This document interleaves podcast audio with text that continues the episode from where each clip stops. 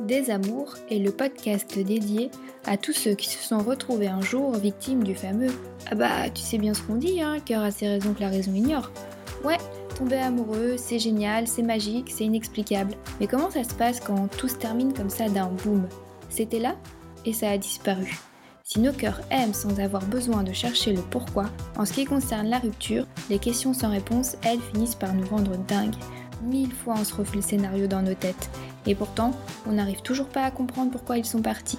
Les ils, ce sont ces ex insaisissables au comportement what the fuck qui, en nous quittant, nous ont laissés avec des euh, j'ai pas tout compris là. Un peu comme des fantômes, ils errent dans un coin de nos têtes.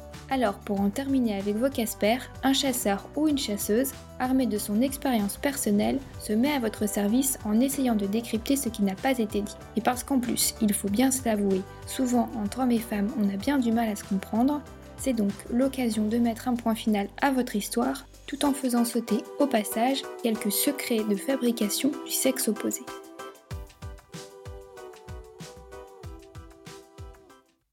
Bienvenue dans Des Amours. Aujourd'hui, c'est Louise qui se confie au sujet de son histoire déconcertante de Casper. Et même si on a pris l'habitude de recevoir la crème de la crème, là, en termes d'effet what the fuck, vous allez voir que celui-ci repousse toutes les limites du possible et de l'inimaginable. D'ailleurs, David, notre expert de Casper le plus en vue du moment, va devoir s'accrocher pour décrypter non pas quelques points d'interrogation, mais plutôt un tunnel sans fin de euh, j'ai pas tout compris là. Dans cet épisode, c'est donc au travers du témoignage de Louise que nous allons nous intéresser au Casper baptisé le mi-temps. Alors qu'est-ce qu'un mi-temps? Eh bien, c'est un ex avec qui tu vis une histoire d'amour passionnée, mais qui dès le début de votre rencontre souffre d'une amnésie volontaire qui lui permet de te cacher une partie de sa vie. Enfin, jusqu'à ce que tu découvres par toi-même que la place que tu occupes est déjà officiellement prise par sa femme, ou comment se retrouver au centre d'une équation amoureuse où le couple vainqueur ne sera pas le tien. Tendez l'oreille, l'histoire de Louise et de son mi-temps, c'est tout de suite. Notre première rencontre a eu lieu pendant une formation professionnelle et notre histoire a duré un an et demi. Donc j'arrive en cours et mon Casper c'est le prof d'allemand. Quelques jours plus tard, je reçois un mail, il m'indique euh, qu'un film en allemand sera bientôt diffusé et que ce serait bien que j'aille le voir si je veux progresser vite. Il conclut en me disant qu'il y sera peut-être. Bref, j'en parle à mes collègues. Ils me disent que c'est clairement une invitation. Je décide d'y aller, mais sans l'informer parce qu'en fait, euh, il me plaît pas forcément plus que ça. Au cours suivant, je le remercie et il me demande mais pourquoi tu m'as pas prévenu Si j'avais su, je serais venue? Donc à partir de cet instant, on commence à s'échanger des mails euh, et on a fait à peu près euh, six dates où en fait euh, il se passe rien. On a discuté pendant des heures, hyper intéressant, vraiment très cool. Rapidement, il devient très présent, il occupe bien le terrain, il m'envoie régulièrement des messages, mais sans pour autant forcément en faire trop ni m'étouffer. Il est professeur, chercheur, donc en plus comme il fait sa thèse, il a un rythme pro assez dingue et ça l'oblige à partir beaucoup en déplacement, un peu partout en France et en Europe. Mais il arrive euh, en fait à entretenir le lien et qui commence vraiment à se créer entre nous. Peu importe euh, la distance, en fait, avec le téléphone, euh, bah, il est toujours là pour moi. Je me sens en confiance avec lui, il s'intéresse vraiment à moi. Il est plein d'attention, tout ce qu'on adore, quoi. Et dès qu'il rentre sur Paris, il me propose qu'on fasse des choses tous les deux. En fait, on se plaît mutuellement, ça c'est sûr, mais je commence à me poser des questions parce que ça fait déjà cinq mois qu'on s'envoie des messages tous les jours. Et en fait, il s'est toujours rien passé entre nous. Donc arrive enfin le premier bisou, durant lequel il m'avoue euh, qu'il s'est décidé à franchir le pas parce qu'il euh, voyait que de mon côté, je le faisais pas. Ce qui est vrai, hein, parce que moi j'attendais que ça vienne de lui. Deux semaines plus tard, il me propose d'aller passer un week-end à Londres. Enfin, du vendredi matin au samedi soir, parce qu'en en fait, il m'explique que les billets sont moins chers, et euh, donc on y va sans aucun problème, j'accepte. Nos deux jours sur place bah, se passent hyper bien. En rentrant à Paris, on file chez moi parce que comme il habite hyper loin en banlieue, moi mon appart est dans le centre. On dîne chez moi et puis euh, il me prévient qu'il peut pas dormir à la maison parce qu'il doit rentrer chez lui pour bosser. En soi, je comprends, il n'a pas pu avancer sur sa thèse, donc euh, voilà, pas de souci. Le temps passe, on s'attache clairement de plus en plus. Et même si je les ai pas encore rencontrés, ses amis, sa famille, en fait, euh, il me parle beaucoup d'eux et il a même pris pour habitude de me raconter ses journées. Si durant les trois premiers mois de notre relation, on se voit toujours chez moi, ça m'interpelle pas pour la simple bonne raison que c'est clairement plus pratique pour nous deux. Mais à plusieurs reprises, il lui arrive de me dire qu'il en a marre que ce soit toujours dans ce sens-là. Donc la fois qui, entre parenthèses, sera la seule, où il me propose de venir chez lui, j'accepte, avec plaisir. Il est heureux de me montrer son appart, son chez lui, à son image, bien rangé. Je reconnais son côté hyper maniaque. Et entre nous, bah, enfin, vraiment, c'est une histoire qui roule. Hein.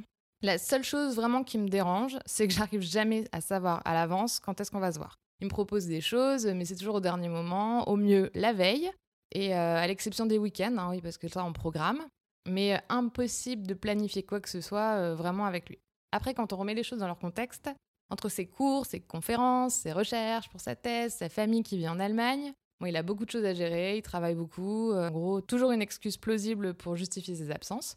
Puis dès le début, je savais qu'il avait un emploi du temps très rempli. Bon, je vois bien qu'il essaye de m'accorder un maximum de temps, mais ça me frustre énormément. Le voir uniquement quand il a un créneau de libre et jamais quand moi j'ai envie. Au bout de quatre mois, euh, clairement, ça me pèse. Un mois plus tard, on s'avoue qu'on s'aime. Euh, il me dit même que je suis la future mère de ses enfants. Et euh, quelques jours plus tard, son petit frère débarque à Paris avec sa copine et il vient chez lui pour un mois. Il me prévient qu'il doit s'occuper d'eux. J'ai le droit tous les jours à un compte rendu de ce qu'ils ont fait, hein, mais il me propose jamais trop de les rejoindre. D'ailleurs, euh, je compte plus trop les fois où il m'a dit Oh, faudra que je te les présente, chose qu'il ne fera jamais. Je me sens un peu délaissée, mais je me vois pas lui dire parce que ben, on est que depuis cinq mois. Et euh, jusqu'à présent, on se voit un midi, un déjeuner, un soir par semaine, on part en week-end, mais c'est jamais des vrais week-ends parce que jamais samedi soir ni dimanche. Et à chaque fois, il a des bonnes raisons pour s'éclipser. Samedi soir arrive, et soit il doit aller réconforter un pote, soit il me sort que je vais m'ennuyer dans la soirée où il va, il m'invite jamais avec ses amis, mais à ce moment-là, j'ose rien dire, je veux toujours pas m'imposer. Et du coup, bah, je fais ma vie hein, de mon côté. Et enfin, son frère s'en va. Et là, en fait, euh, je craque. Je décide de clairement vider mon sac. Tout y passe. Hein. ma frustration, qu'à chaque fois qu'on se voit, c'est entre deux portes. Le fait qu'il reste pas souvent dormir chez moi. Que j'habite trop loin de la fac par rapport à lui. Que je dois attendre qu'il m'envoie des messages pour me dire s'il est dispo. Ce à quoi il me répond Oui, mais toi, ta vie, elle est cadrée, alors que moi, de mon côté, je dois travailler à plusieurs endroits. Donc, tu peux pas me dire qu'on se voit pas assez, on a des rythmes de vie différents. Et en tant que prof, par exemple, je vais être libre la journée, mais toi tu le seras pas, et pourtant je te dis rien quand t'es pas dispo à ce moment-là. Effectivement, sur la base de ce raisonnement, il a pas forcément tort. Il ajoute Tu sais, depuis le jour où on s'est embrassé, il n'y a que toi. Tout le temps libre que j'ai, je te le consacre. Donc bon, la discussion prend fin quand je lui dis que je veux rester avec lui, certes, mais il faut qu'il m'accorde du temps. Il me répond qu'il va essayer de faire mieux, mais qu'il a des choses clairement incompressibles, qu'il peut pas les changer. Et en tout cas, ce qui est sûr, c'est qu'il veut surtout pas me perdre. 24 heures plus tard, je pars euh, en fait pour trois semaines en vacances avec mes potes. Et à mon retour, il me propose euh, de s'installer chez moi pendant une semaine, du lundi au samedi midi. Parce que forcément, le samedi soir, il a un rendez-vous hyper important avec sa meilleure amie qu'il n'a pas vue depuis des mois. Donc bon, elle aussi, en vrai, j'ai l'impression de la connaître. Hein. Il m'en parle tellement que bon, et notre semaine, en fait, elle se passe parfaitement. Je suis hyper heureuse. Honnêtement, je me dis, euh, génial, il a enfin compris ce que je veux. Mais euh, là, je ne le savais pas encore. Euh, mais une fois cette parenthèse enchantée terminée, mon réveil allait être vraiment très brutal. Un soir, j'étais chez une amie, je raconte mon histoire avec mon Casper, et son mec, en fait, était dans la pièce et il m'écoutait. D'un coup, en fait, il me lance une révélation plutôt fracassante. Et il me dit Non, mais attends, Louise, ton Casper, il est une meuf je réponds non mais n'importe quoi. Et en fait, au fond de moi, il avait quand même semé le doute. J'ai décidé de mener ma petite enquête hein, lors d'un de nos week-ends. Je ne l'ai pas lâché d'une semelle. Et euh, jusqu'au moment où en fait il s'éloigne un peu et puis il prend un appel. Donc je trouve ça un peu étrange. Un peu plus tard, pendant qu'il est sous la douche, son téléphone vibre. Et là, euh, c'est une fille dont j'ai jamais entendu parler, qui l'appelle, et vois même sa tête, hein, puisque sa photo s'affiche. Et comme je connais son code, bah, je me mets. Et là, je fais une découverte très très étrange. Il a juste trois textos. Qui a trois textos dans son téléphone? Et ils datent tous de moins de 48 heures. Tout l'historique a été effacé alors que j'avais clairement vu qu'il avait reçu plein de messages auparavant. Et sur les trois messages, il y en a un qui attire particulièrement mon attention parce que c'est la fille en question qui vient de l'appeler. Je l'ouvre et là je lis leur échange qui date du matin même. J'essaye de t'appeler, tu réponds pas, qu'est-ce que tu fais? Tu rentres vers quelle heure? Que je te prépare à manger. Je t'aime. Et sa réponse à lui, c'était Je suis occupée, je te rappelle plus tard, mon train arrive à 18h à Paris. Donc du coup là je pète littéralement un câble en voyant ça. Surtout que mon Casper il va pas du tout prendre le train, hein, il va prendre le métro pour rentrer chez lui. Donc euh, j'imagine même pas ce qu'il a raconté à cette fille. Je sors de la salle de bain et je lui balance son téléphone en lui disant sur un ton hyper menaçant qu'il a vraiment intérêt à tout me raconter maintenant. Et donc là, il se lance dans l'histoire que c'est une ex, qu'entre eux ça allait plus depuis un long moment, qu'ils sont séparés, mais qu'elle a du mal à l'accepter, que pour lui tout est bien fini, que l'appart il est à lui, mais euh, comme tu comprends, elle a nulle part où aller, bah, pour l'instant elle dort sur le canapé. Il me jure qu'il se passe plus rien entre eux et que s'il me l'avait dit, j'aurais jamais accepté de sortir avec lui. Alors sur ce point, on est clairement d'accord. Et je lui demande si elle est au courant en fait que j'existe Et il me répond que non, que en fait, il veut surtout pas la blesser. Genre de moi, je le mets à la porte. Une fois seule, comme j'ai eu le bon réflexe de prendre le fameux numéro de la soi-disant ex, ben en fait, je me suis décidée à l'appeler. Il faut qu'elle sache ce qui se passe dans son dos, en vrai. Et là, accrochez-vous, parce que finalement, celle qui va tomber de 10 étages, bah, ça va plutôt être moi. Donc au téléphone, je me présente, je lui explique que je suis en couple avec euh, lui depuis 7 mois, et qu'il me jure qu'entre eux, tout est fini. Et ces révélations, clairement, elles vont m'enfoncer petit à petit en enfer. J'apprends donc qu'ils sont bel et bien ensemble depuis 5 ans. D'ailleurs, l'appartement dans lequel ils où il m'a emmené, ils l'ont acheté il y a tout juste 9 mois. Il lui a même demandé d'arrêter la pilule pour mettre un bébé en route. Donc elle est en pleurs, elle me traite de menteuse. Quand je lui donne en fait le détail de ses allées et venues avec moi, des dates de nos week-ends, on a commencé à reconstituer un puzzle. Hein. Puis on s'est rendu compte que notre Casper maîtrise à la perfection son petit système de déplacement professionnel qui lui servent en fait euh, bah, clairement de couverture pour pas éveiller les soupçons. Donc on s'est retrouvé à faire euh, de la garde alternée sans même s'en rendre compte. Je dit que moi, bah, je veux plus entendre parler de lui. De son côté, elle espère, elle, avoir la force de le quitter comme moi je l'ai fait. Elle me demande quand même de la tenir au courant s'il me recontacte. Bon, j'accepte. Six mois, euh, c'est cool. Et j'ai pas de nouvelles. Je suis malheureuse comme jamais, mais j'essaie d'avancer jusqu'au jour où, en fait, en sortant du travail, je le vois, il m'attend sur le trottoir d'en face. Donc je refuse de l'écouter, je pars, mais il parle tellement fort, il me suit que tout le monde se retourne sur nous. Enfin, je suis hyper gênée, donc je lui demande de baisser d'un ton. Il accepte, mais uniquement si je veux bien aller prendre un café avec lui. Donc bon, bah, je suis face à lui, puis en fait, au fur et à mesure, bah, je réalise à quel point il me manque. Il m'explique qu'avec son ex, c'est définitivement terminé. Elle lui a demandé de choisir, et en fait, bah, c'est avec moi qu'il veut être. Évidemment, je ne le crois pas. Il me dit qu'il est désormais euh, libre et qu'il m'attendra le temps qu'il faudra, qu'il est prêt à tout pour me reconquérir. C'est moi qui l'aime maintenant. Et ça, il en est sûr et certain. malgré cette trahison, mes sentiments sont toujours là et je suis pas insensible à sa déclaration. Je décide d'appeler en fait son ex pour vérifier ce qu'il m'a dit. Et en fait, je tombe sur le répondeur. Je lui demande de me rappeler. 24 heures plus tard, euh, toujours pas fait. Donc, je lui envoie plusieurs textos. Jamais de réponse. Pendant ce temps-là, lui, il vient tous les midis, tous les soirs à la sortie de mon boulot.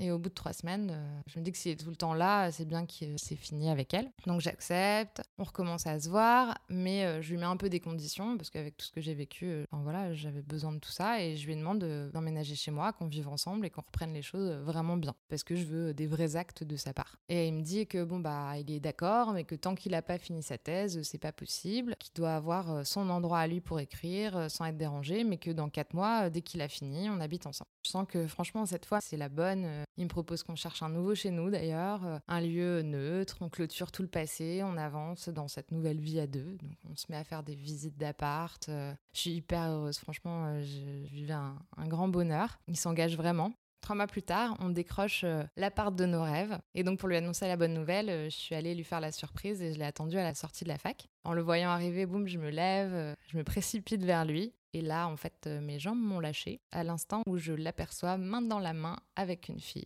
Et je la reconnais, c'est son ex. Enfin, au regard fou amoureux qu'il se lance, je me rends compte que le mot ex, c'est pas forcément approprié. Et la dernière vision finit de m'achever quand en fait je le vois poser sa main sur son ventre, clairement bien arrondi. Parce que voilà, en plus, elle est enceinte. Donc je suis clouée sur place. Le soir même, euh, l'air de rien, il vient me chercher au bureau. Mais bon, j'ai pleuré toute la journée, donc en voyant ma tête, euh, il me demande ce qui se passe. Et là, en fait, euh, j'ai pas pu me retenir. Je commence à crier, en lui disant que je sais tout, que j'ai tout vu. Son visage, il se ferme mais instantanément. Et là, il a changé complètement d'attitude. Il est devenu froid. Il a même refusé qu'on aille se poser pour discuter. Il coupe court à tout en disant qu'il est vraiment désolé, qu'il voulait pas qu'on en arrive là, qu'il m'aime, que j'aurais toujours une place particulière dans son cœur, mais que là, la situation vraiment elle est compliquée. Et avant que je puisse reprendre mes esprits, il me laisse en plan sur le trottoir. Donc ça sera notre dernière conversation. Si de mon côté j'ai choisi de me préserver et de le rayer de ma vie, lui, trois ans plus tard, il continue à m'envoyer de temps en temps des messages pour soi-disant garder le contact. Alors que pour moi, tout est bel et bien terminé. Ah oui, là, t'as pas vécu une histoire avec un courant d'air qui se contente de passer, mais jamais trop longtemps. Non, toi, t'as carrément eu affaire à un ouragan qui t'a emmené de force et sans même t'en informer dans l'un des pires schémas de couple qui existent, le triangle amoureux, et dans lequel il n'est plus à prouver que personne n'en ressort indemne, enfin. Dans ton cas, c'est clairement toi, la nouvelle venue, qui va payer l'addition et au prix fort. Du coup, Louise, est-ce que tu peux nous donner la liste de tes questions précises auxquelles tu aimerais avoir une réponse de la part de notre chasseur de Casper? Alors, j'ai quatre questions. Déjà, un, pourquoi avoir laissé les choses devenir sérieuses entre nous alors qu'il était déjà engagé ailleurs et qu'il comptait clairement pas la quitter, et en sachant que ni l'une ni l'autre n'accepterait ce mode de vie. La deuxième, pourquoi en fait être venu me chercher une deuxième fois à coup de grandes déclarations alors qu'à ce moment-là sa copine était enceinte et en plus euh, on était prêt à signer le bail pour notre appart et que si je les avais pas vus ensemble on aurait emménagé ensemble. Troisième question, il allait devenir papa donc je me demande jusqu'où il était prêt à aller. Parce qu'à un moment, il se doutait bien qu'il pourrait plus continuer à le cacher et à diviser son temps entre sa famille et moi, et surtout qu'on parlait d'avoir un enfant ensemble à ce moment-là. Et enfin, pourquoi continuer des années après à m'envoyer des messages alors que je n'y réponds même plus? Ok, très clair. Merci Louise. Et je voudrais euh, rajouter une question. Qu'est-ce que c'est que cette manie qu'ont certains membres de l'équipe La Bague de continuer à sévir en mode masqué sur le marché des célibataires alors qu'ils ont déjà pris un engagement ailleurs en se mariant? Je sais pas, est-ce qu'il existe une sorte de compétition sur le Caspernet, hein, euh, leur équivalent du Darknet, pour récompenser celui qui aura le plus grand harem. Non, parce que franchement, c'est à se demander quand même. Voilà David, c'est à toi. Bon courage dans ce décryptage parce que je reconnais que cette histoire est particulièrement corsée. Effectivement, du coup, le mi-temps, c'est un Casper un petit peu corsé, assez atypique et à la fois intéressant. Déjà, ça nous change complètement l'image qu'on peut avoir des profs. En fait, c'est des vrais séducteurs, des sex symboles. C'était intéressant ce que vous êtes rencontré, du coup, c'est ton prof d'allemand. Donc, non seulement prof, mais en plus prof d'allemand. Donc en fait, ça peut être sexy un prof d'allemand. Moi, j'ai des souvenirs complètement différents de la mienne euh, au collège, mais bon, pourquoi pas? Comme quoi tout change. Je te signale que c'est le fantasme de tout le monde, un jour, qui se passe un truc avec son prof. Ouais, c'est vrai. Je vais refaire un petit peu l'historique à ma façon. Au départ, il a l'air quand même plutôt cordial. Globalement, oui, il y a eu cette petite invitation par mail pour aller voir ce film allemand. Peut-être que c'est un test en fait d'aller voir des films en allemand pour voir si les nanas accrochent parce qu'on va pas voir un blockbuster au cinéma. Mais bref, en tout cas, tu y allais, donc ça veut dire potentiellement, il s'est dit, soit elle est très studieuse, soit elle n'est pas complètement insensible à mon invitation, entre guillemets, à mon charme. Ouais, mais elle l'a pas prévenu qu'elle y est allée, donc ça montrait bien qu'elle n'était pas plus intéressée que ça. En tout cas, toujours est-il que ça a donné un point de départ pour un échange de mails. Donc ça, c'est toujours un petit peu le petit ou double. Ça a pris, vous avez eu vos échanges, il y a eu six dates, mais bon, ça reste un gentleman parce que pendant plusieurs mois, ça reste un peu le cercle des poètes disparus, donc c'est une relation un peu, euh, je dirais pas épistère ce que vous voyez, mais assez intellectuelle. Il y a euh, une relation euh, cérébrale entre vous, et du coup, bah, la séduction peut prendre petit à petit comme ça. Toi, bah, tu t'attaches, lui est manifestement aussi, hein, parce qu'on ne peut pas dire qu'il soit pas attaché, vu qu'il s'est assez engagé même si c'est pas que avec toi. Et du coup, bah, effectivement, parce que c'est plus pratique. Donc là, attention, dès que c'est plus pratique, il faut toujours essayer de voir qu'est-ce que c'est que pratique d'aller plutôt chez toi que chez lui? Et toute cette première partie qui pour moi monte crescendo avec les mois, une vraie relation s'installe. Après, effectivement, il a une mécanique plutôt bien huilée parce que on sent bien qu'il jongle avec quelque chose. A priori, son travail, ses études, sa thèse, comme tu le dis, c'est plausible. Avec aussi peut-être des à côté, donc sa vie, sociale, familiale, son petit frère qui passe, c'est aussi pratique parce qu'il faut quand même qu'il trouve autre chose au bout d'un moment. Et s'enclenche la deuxième partie de ta relation, c'est euh, la grande frustration. Tu sens bien que, en fait, c'est pas le Casper qui a mi-temps, c'est toi qui as mi-temps. Tu occupes euh, cette fameuse autre partie du calendrier. Et du coup, pour toi, ça devient de plus en plus euh, compliqué parce qu'en plus de ça, non seulement tu occupes une partie simplement de l'agenda, mais en plus tu la maîtrises pas. Parce que le maître du temps, en fait, c'est lui. Donc le maître du mi-temps, c'est le fameux Casper. Forcément, au bout d'un moment, tu en as un petit peu marre, donc jusqu'à cette fameuse parenthèse que lui, il sent la frustration, il s'est dit, bon, je vais lui donner quand même un petit bon encouragement. Enfin, je, suis la métaphore de l'école, vu qu'on y est, vu qu'il est prof. Voilà, du coup, il y a cette petite semaine qui, étrangement, s'arrête un samedi soir. Bon, bah, il rentre impérativement le samedi soir, donc ça peut être aussi un peu étonnant, mais bon, peu importe. Jusqu'à peut-être un autre chasseur de Casper, euh, malgré lui, en tout cas sans y prêter attention, avec le copain de ton ami,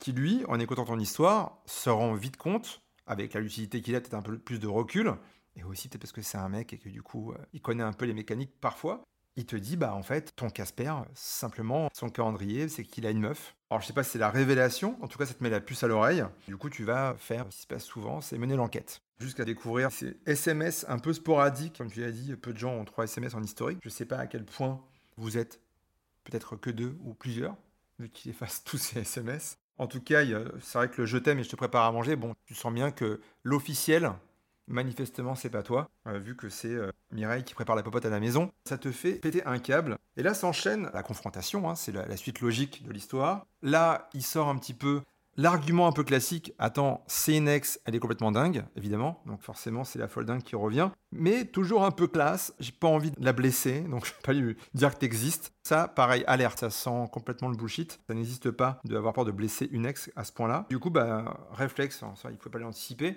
t'avais pris le numéro, tu l'appelles. Bah, vous allez vous refaire l'histoire à deux du coup, vous avez les deux pièces du puzzle, parce que chacune de vous occupe un, bout de l'agenda. C'est assez facile de rassembler les éléments. Du coup, quand même des trucs assez durs. Hein. Donc, j'ai acheté un appartement il y a 9 mois. Il est quand même plutôt bien engagé. Qu'elle arrête la pile. Enfin bref, il a quand même une vie assez installée en cours. En fait, le Casper, euh, c'est un cumulard, quoi. Il cumule euh, deux relations. Il est prêt à s'engager. Alors, c'est marrant, parce qu'on entend souvent dire que les mecs ne veulent pas s'engager. Lui, ça lui pose aucun souci. Il s'engage plutôt deux fois qu'une, donc euh, dans deux relations. Bon, toi, ça ne te va pas forcément, donc ça, peut aller à certains. Il y a aujourd'hui des polyamoureux, des couples multiples. Non, mais là, on n'est pas du tout dans ce schéma-là. On a bien compris qu'elle, elle veut être dans une relation pas polygame. Alors voilà, en fait, en général, la petite astuce, ou en tout cas le petit manque, c'est qu'il n'a pas prévenu les autres euh, partenaires qu'en fait, ils étaient trois. Donc effectivement, un trouble, ça se décide, ou alors ça s'appelle de la tromperie, c'est autre chose.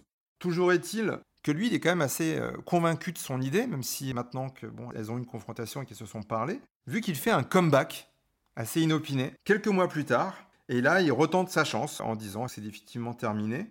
Alors, je sais pas comment il a soit bloqué, soit il a dit Bon, mon ex complètement folle qui m'attend était toi, peut-être. Il faut que tu changes de numéro parce qu'elle va sûrement te rappeler. Et donc, c'est peut-être pour ça qu'elle répond pas au téléphone. En tout cas, il fait le forcing et ça paye parce que tu lui donnes une dernière chance. Jusqu'à découvrir qu'en fait, non seulement rien n'a changé, mais c'est pire qu'avant. L'engagement a continué, elle est enceinte, etc. Lui, concrètement, je pense qu'il était prêt à vivre une double vie et à l'assumer pratiquement euh, complètement Bah non, puisqu'il n'a pas prévenu les deux parties, donc il ne l'assumait pas complètement. Alors, il l'assume complètement de son côté. Mais effectivement, il ne le partage pas. En fait, les termes du contrat sont pas complètement transparents pour tout le monde. Ça, je te l'accorde. Et effectivement, jusqu'à ce fameux texto de garder le contact, qui est assez intéressant, mais on va y revenir sur les trois questions pour essayer d'y voir clair. À la première question, de savoir pourquoi il a laissé les choses devenir si sérieuses.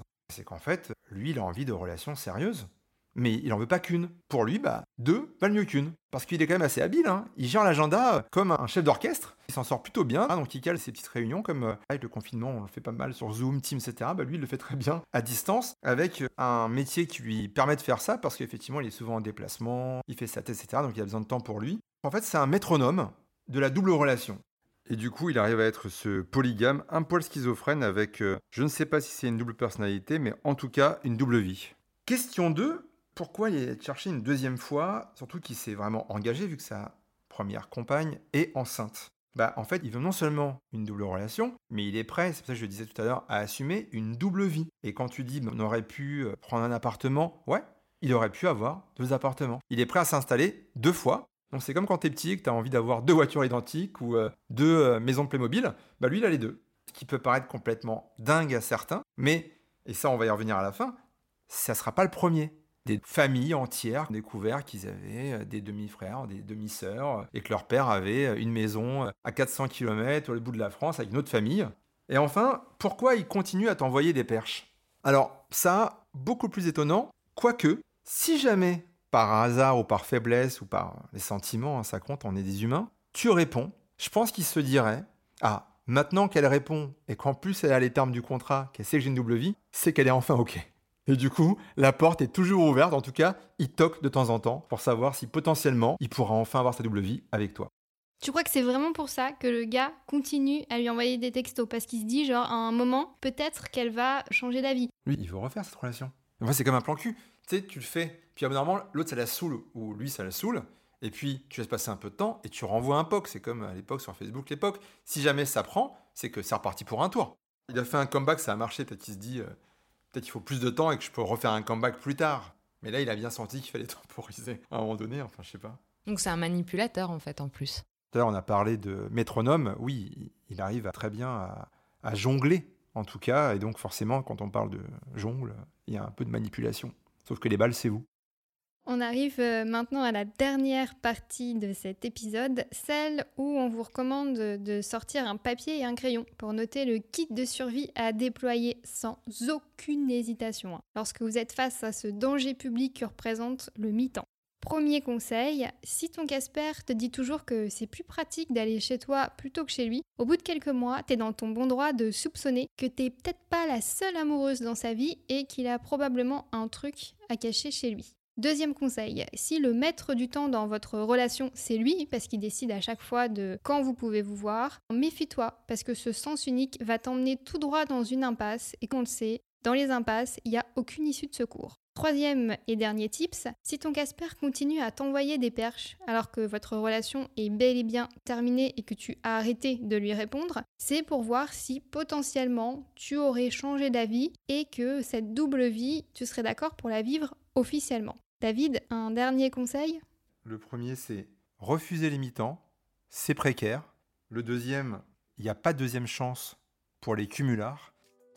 Si cet épisode de Désamour vous a plu, n'hésitez pas à lui mettre 5 étoiles, à laisser un avis et même à vous abonner sur l'appli de votre choix. Deezer, Apple Podcast, Spotify, SoundCloud, Podcast Addict, on est partout. Vous pouvez également nous retrouver sur notre compte Instagram Désamour le podcast. Rendez-vous le mois prochain pour un nouvel épisode.